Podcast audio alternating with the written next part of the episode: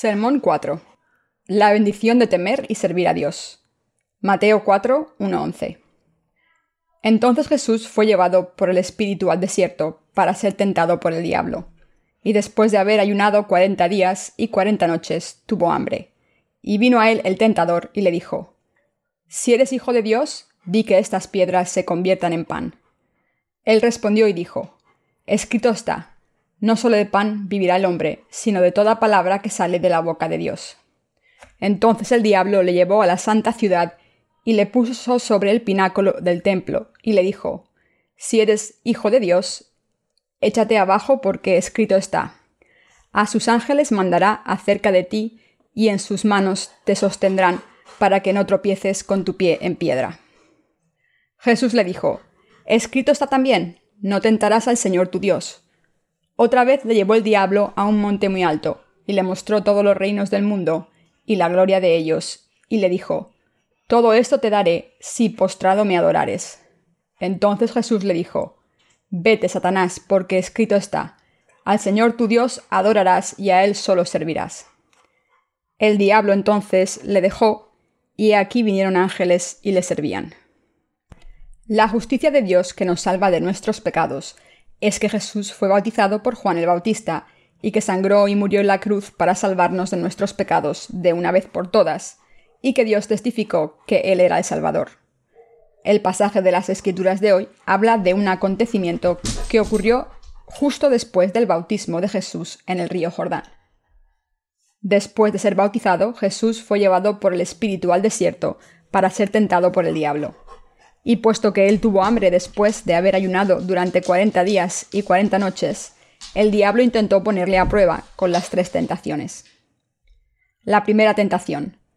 La primera tentación del diablo está escrita en el versículo 3. Y vino a él el tentador y le dijo, Si eres hijo de Dios, di que estas piedras se conviertan en pan. ¿Cuánta hambre podía Jesús tener después de haber ayunado durante cuarenta días y noches? Cuando el cuerpo de Jesús estaba extremadamente hambriento, el diablo lo tentó con comida. Si eres hijo de Dios, di que estas piedras se conviertan en pan. Entonces te lo comes. ¿No estás muerto de hambre? Si quieres vivir, así vivirás. Has ayunado durante cuarenta días y debes estar muerto de hambre. ¿Cuánto quieres comer? Pero ¿qué puede haber aquí en el desierto? Si eres el Hijo de Dios, puedes hacer que estas piedras se conviertan en pan, ¿no? Entonces come, come. Como es obvio, el diablo tentaba a Jesús porque sabía que era el Hijo de Dios. Pero el diablo le tentó con comida. En otras palabras, estaba poniendo a prueba su vida carnal. Antes que morirte de hambre, deberías convertir estas piedras en pan y así vivir. Si quieres vivir ahora, necesitas el pan de la carne. Si eres el Hijo de Dios, puedes hacer pan para comer. Entonces vivirás. Pues hazlo, hazlo. Él tentó a Jesús cuando estaba extremadamente hambriento, como si él pudiera vivir solo si tuviera pan. Sin embargo, Jesús rebatió esto diciendo, No solo de pan vivirá el hombre, sino de toda palabra que sale de la boca de Dios. Queridos cristianos, en lo esencial, ¿de qué viven el cuerpo y el alma de una persona? ¿Puede una persona vivir eternamente de pan para la carne? El diablo tentó a Jesús con pan para la carne. En realidad, ¿en qué debemos creer para vivir? El Señor dijo, escrito está, no solo de pan vive el hombre, sino de toda palabra que sale de la boca de Dios. Y esto es verdad. Cuando una persona tiene hambre, cree que tiene que comer pan para vivir, pero en realidad la vida de una persona depende de la fe en la palabra de Dios. La vida de una persona, de cuerpo y alma, depende de la palabra de Dios. Si la palabra de Dios no estuviera en el mundo, nuestro espíritu y nuestra carne estarían destinados a morir. Dios dijo que nuestro cuerpo y alma viven de la fe en la palabra que sale de la boca de Dios, y es así. Puesto que la palabra escrita de Dios es la verdad, nuestras almas viven de la palabra de Dios a través de la fe. Puesto que la palabra de Dios es alimento de vida, los cuerpos y almas, suyos y míos, pueden vivir en plenitud. Dios ha dado su palabra a la gente. A través de la palabra, Él alimenta, perdona los pecados y permite vivir. La palabra de Dios creó todas las cosas del universo y permitió todo lo que los humanos necesitaban en este mundo. También, al existir la palabra de Dios, nuestras almas pueden recibir la remisión del pecado de una vez por todas a través de la fe. La palabra de Dios es la clase de palabra que borra por completo todos nuestros pecados. Del mismo modo, la palabra de Dios es la palabra que nos lleva a la luz, y por tanto, solo los que creen en ella pueden vivir. Además, necesitamos creer que solo podemos vivir al creer en la palabra de Dios. Es cierto. Debemos saber que los humanos vivimos por creer en la palabra de Dios y no por tener pan para la carne. Nuestro Señor nos habló de la palabra de Dios. Mientras vivimos en este mundo, caemos en nuestra propia tentación a veces porque somos cautivados por nuestra propia avaricia. La gente cree que si tenemos una determinada cantidad de dinero, podemos vivir en abundancia en este mundo. Por supuesto, esto es comprensible. Sin embargo, ¿de qué es lo que vive una persona realmente? ¿A cuenta de qué vive una persona? Una persona puede vivir creyendo en la palabra escrita de Dios. Si no existiera la palabra de Dios, no nos sería posible creer en Dios o conocerlo. Una persona no puede vivir solamente del pan de la carne. En concreto, los justos solo pueden vivir si escuchan las enseñanzas auténticas de la palabra de Dios. Y una persona no está hecha de cuerpo solo, sino que también de alma y espíritu. Por lo tanto, solo si escuchamos la verdadera palabra de Dios, podemos resolver los problemas del alma mientras vivimos. Al leer y escuchar la palabra de Dios, nuestro cuerpo y alma aumentan de peso y vivimos en abundancia. Solo si escuchamos la verdadera palabra del perdón de los pecados, podemos recibir la purificación de los pecados del alma. Por eso, todo el que escucha la verdadera palabra de Dios puede vivir en ella en cuerpo y alma. El diablo a menudo tienta a la gente con palabras como estas. Si eres el Hijo de Dios, haz que estas piedras se conviertan en pan y cómetelas. Si fueses el Hijo de Dios, ¿no sería esto posible? Tienes hambre, ¿verdad? Una persona puede vivir por lo menos si toma tres comidas al día y tiene suficiente comida almacenada para los 365 días del año durante 70 u 80 años. ¿No es cierto que una persona vivirá y no morirá si solamente tiene comida? Esto es lo que nos dice el diablo. El diablo le dice esto a la gente, y muchos son engañados y caen por esto. Puedo vivir solo si tengo esto. Es verdad. No estábamos hablando de dinero solamente, sino de la idea de que podemos vivir con unas pocas cosas materiales que anhelamos. Pensamos, Puedo vivir y no morir incluso sin la palabra de Dios. Sin embargo, esta es una gran equivocación. En realidad nuestro cuerpo también muere sin la palabra de Dios. Es cierto que una persona no solo vive de pan, de la abundancia de cosas materiales o del deseo sexual que el mundo puede satisfacer. Por eso debemos escuchar atentamente lo que Dios dijo cuando el diablo le tentó. No solo de pan vivirá el hombre, sino de toda palabra que sale de la boca de Dios. El diablo nos tienta cuando estamos débiles y hambrientos, y por ello nuestra alma está agotada. Él pregunta a la gente Vivirás solo si tienes pan, ¿verdad? Y nos confunde. Mucha gente considera lo que tiene y piensa Oh, tengo bastantes posesiones para mantenerme toda la vida. Entonces viviré y no moriré, aunque no escuche la palabra de Dios. Pero hermanos cristianos, aunque el diablo nos tiente de esta manera, no vivimos solo de pan, sino creyendo en cada palabra que sale de la boca de Dios. Espero que tengamos esto en mente. Espero que tengamos en mente que no podemos vivir sin la palabra de Dios. Solo pueden vivir si tienen la palabra de Dios en sus corazones. Queridos hermanos cristianos, ¿es esto cierto o no es cierto? Es cierto.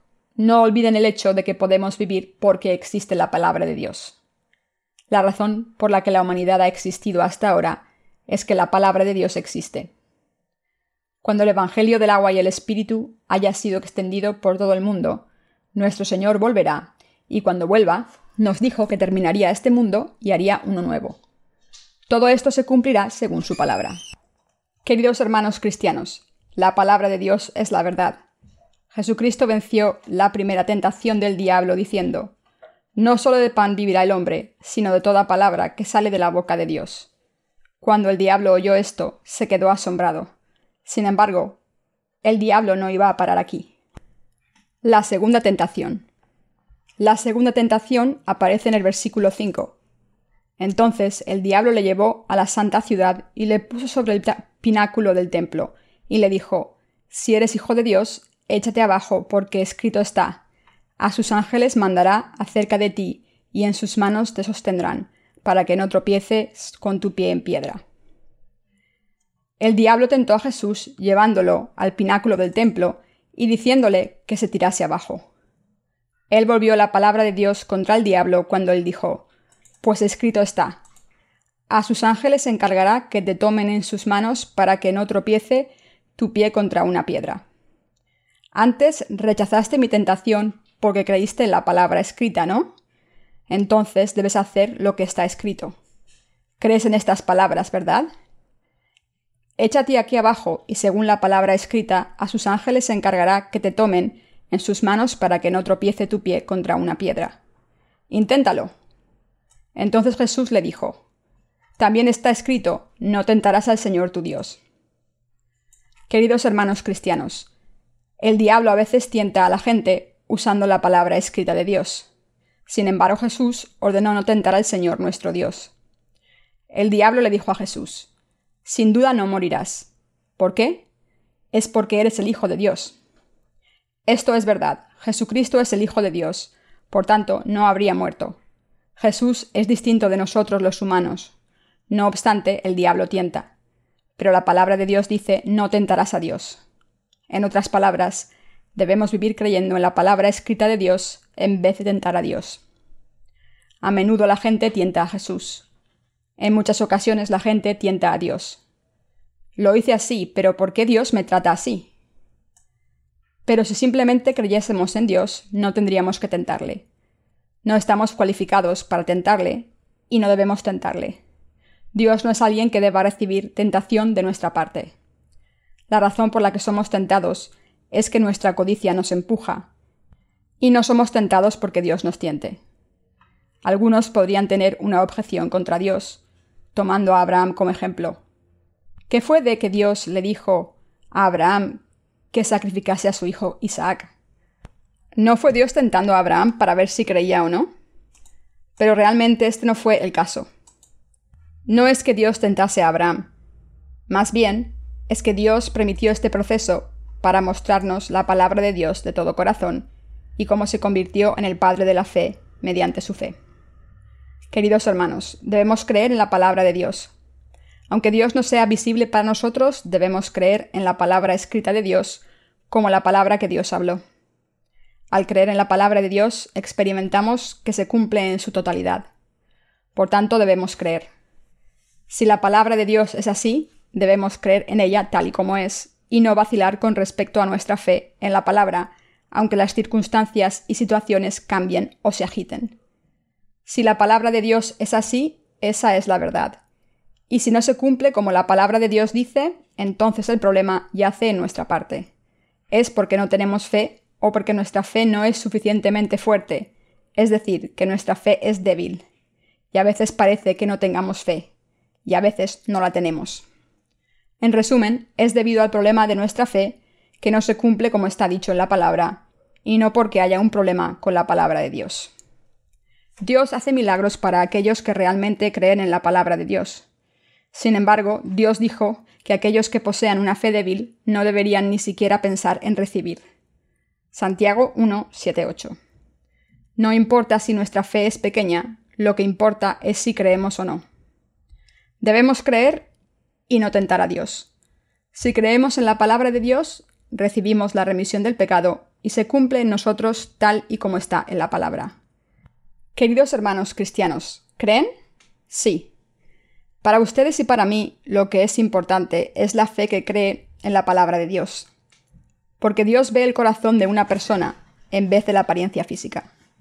Dios ve si realmente la persona cree, se comporta de acuerdo con la fe y vive por la fe. Sin embargo, esto no significa que tengan que mostrarle a Dios una fe fuerte ahora mismo.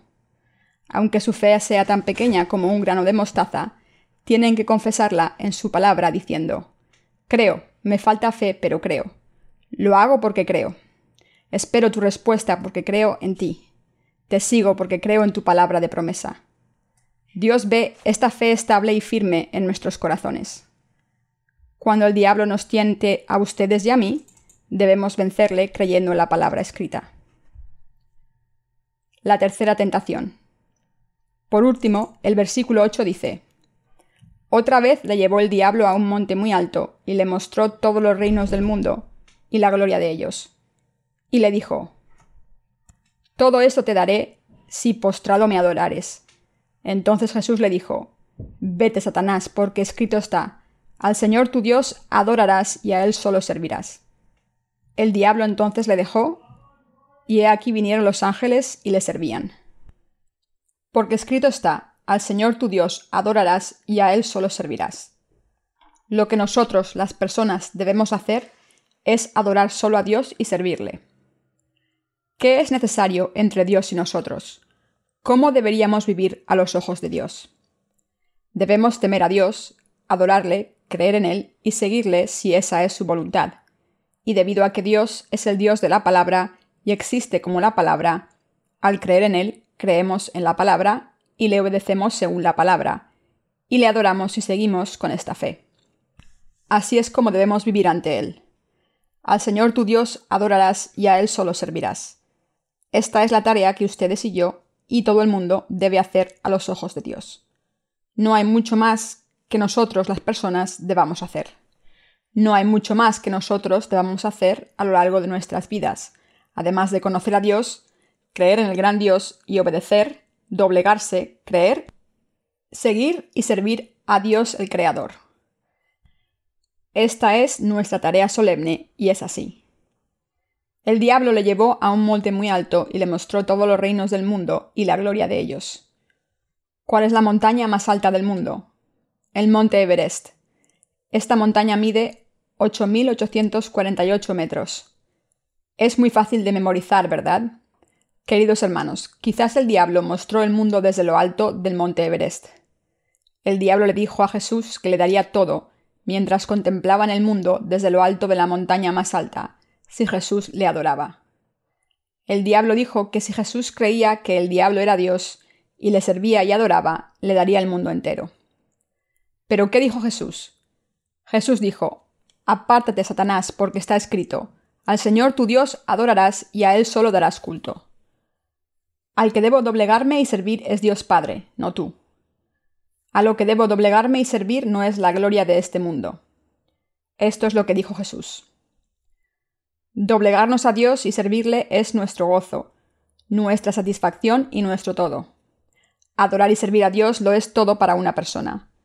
Esto es lo que tenemos que hacer. No hay nada más que hacer y no hay nada más valioso y noble que esto.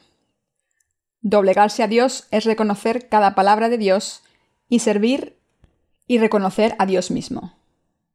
¿Qué es mejor que doblegarse a Dios que nos hizo como su creación? ¿Qué mejor vida que ésta podría haber? ¿Qué mejor gloria que esta podría haber? Solo adoramos a Dios humildemente y damos gracias a Dios por todas sus bendiciones y todo en Él. Lo que es una bendición para nosotros es que podemos adorar a Dios y Dios nos unge con bendiciones celestiales cuando nos doblegamos a Él. Le obedecemos, creemos en Él y difundimos el Evangelio del agua y el Espíritu. Ya que Dios es quien nos lo da todo, Él es nuestro todo. Ya que Él es nuestro todo, ya que Él es todo para aquellos nacidos de nuevo, espero que sepan doblegarse a Dios, porque es una bendición. Incluso ahora, debido a que Dios está vivo, estamos contentos y satisfechos, y viviendo recibimos todas las bendiciones. Porque Dios existe y tenemos el corazón que teme a Dios, podemos glorificarlo en sus bendiciones. Dijo el diablo que nos daría todo si le adorábamos cuando Él nos mostró todos los reinos del mundo. Hay muchas cosas esplendorosas en este mundo de las que ni siquiera sabemos, y podemos ser cautivados por su esplendor momentáneamente. No obstante, no podemos adorar al diablo, aunque haya muchas cosas que pueden deslumbrar nuestros ojos. Si el diablo nos tienta con cosas materiales y dice que nos dará todo en el mundo si le servimos como Dios, debemos vencerle con la palabra escrita de Dios. Vete, Satanás, porque escrito está, al Señor tu Dios adorarás y a Él solo servirás. Debemos vencerle de esta manera. Y en realidad, el diablo no puede darnos muchas cosas. El diablo fanfarroneó ante Jesús como si él fuera Dios y dijo, Todo esto te daré si de hinojos me adorares. Pero en realidad, ¿quién es el dueño de todo? Jesús. Queridos hermanos cristianos, ¿a quién pertenece todo en el universo? A ustedes, los justos. ¿A quién pertenece todo el universo? A los hijos de Dios. Por eso Dios nos llamó los que heredarán el cielo. Este universo es de los herederos. Entonces, ¿de quién es? Pertenece a los justos. Sin embargo, el diablo dice, Póstrate ante mí si no crees en Dios, pero crees en mí y me sigues. Te daré todo el mundo. Este es un método que el diablo usa a menudo. El diablo me engañó una vez de ese modo también. Es un método que usó conmigo también antes de que creyera en Jesús. Por cierto, el diablo fue derribado en el tercer asalto. Queridos hermanos cristianos, ¿cómo deberíamos vivir a los ojos de Dios? Tenemos que vivir una vida de adoración a Dios y solo servirle a Él a lo largo de nuestra vida. Dios perdonó nuestros pecados, todos los pecados, a través del agua y la sangre. Nos dejó limpios y nos hizo sus hijos, y nos dio la bendición de adorar y servir a Dios. Debemos dar gracias a Dios que nos dio la bendición de la salvación y adorarle con fe y servirle a lo largo de nuestra vida. Consideren cuidadosamente la palabra de Dios que borró nuestros pecados. El Señor nos limpia al tomar todos nuestros pecados sobre sí mismo, a través de su bautismo, al ser crucificado en la cruz y recibir el juicio de los pecados por nosotros. El Señor nos dio la bendición de poder adorar y servir a Dios al ser limpiados con el agua y la sangre y al tomarnos como el pueblo de Dios. ¿Qué tipo de tentación nos está presionando a ustedes y a mí? ¿Cómo vencen esta tentación? Jesús nos dio la respuesta correcta a través de las tentaciones que experimentó en el pasaje de las Escrituras de hoy. Él había vencido las tentaciones del diablo con su fe en la palabra de Dios. Si entendemos esta respuesta y vivimos nuestras vidas creyendo en ella, nosotros también podemos vencer estas tentaciones. Aunque adorar a Dios es una bendición, no lo sabemos bien. Queridos hermanos, ¿creen que es mejor ser servido que servirle incondicionalmente? Pero es algo muy bueno que ustedes y yo estemos sirviendo a Dios. Queridos hermanos cristianos, Adorar a Dios es una gran bendición. Es una gran bendición que adoremos a alguien que ocupa una posición tan alta. ¿Es así o no? Es así. En todo caso, tenemos que servir a alguien en este mundo y no podemos vivir sin servir a nadie. Si no servimos a Dios, servimos al diablo. De verdad. Si no servimos al diablo, servimos a las personas. En cualquier caso, debemos decidir de quién queremos ser siervos. Queridos hermanos, cristianos, en estas circunstancias no es una gran bendición servir a Dios? Sin embargo, debido a que vivimos sin saber esto, Jesús recibió la tercera tentación y nos dio la respuesta correcta.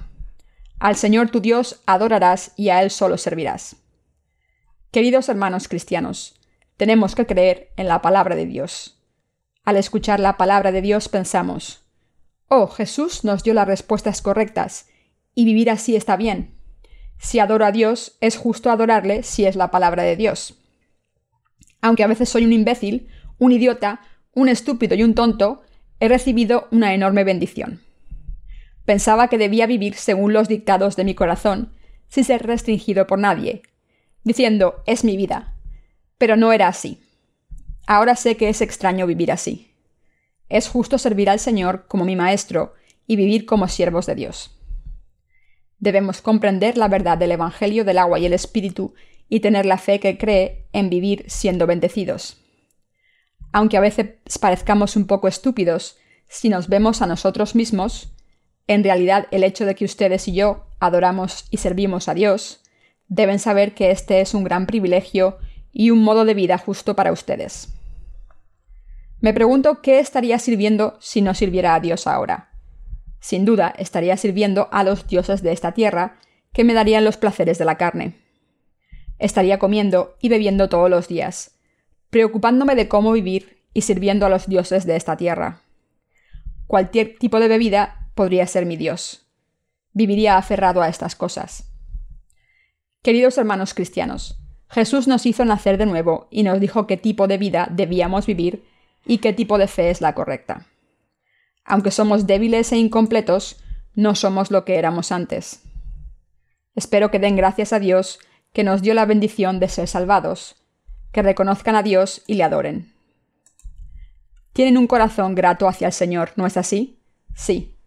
Es ciertamente una bendición por la que estamos enormemente agradecidos. Jesús nos dio esta fe al vencer las tres tentaciones, creyendo que el hombre vive de la palabra de Dios, creyendo que no debemos tentar a Dios, creyendo que es justo adorar a Dios y servir al Señor durante toda la vida. Dios nos dio la fe, que es una gran bendición. Debemos tener fe y vivir adorando, sirviendo a Dios a lo largo de nuestra vida. Así es como debemos vivir. Queridos hermanos cristianos, ¿creen? Sí. ¿Creen que esto es justo? Sí. Debemos creer en nuestros corazones que este es el modo de vida justo. ¿Qué bendición es esta en la que los justos pueden adorar a Dios aunque nos quedemos cortos? ¿Qué gran bendición es esta en la que tenemos al Dios de la palabra? Damos gracias al Señor. Dios nos dio a todos esta fe justa, y esperamos que dé a todo el mundo esta fe justa. Espero que las almas suyas y la mía reciban constantes bendiciones de Dios al creer en la palabra de Dios.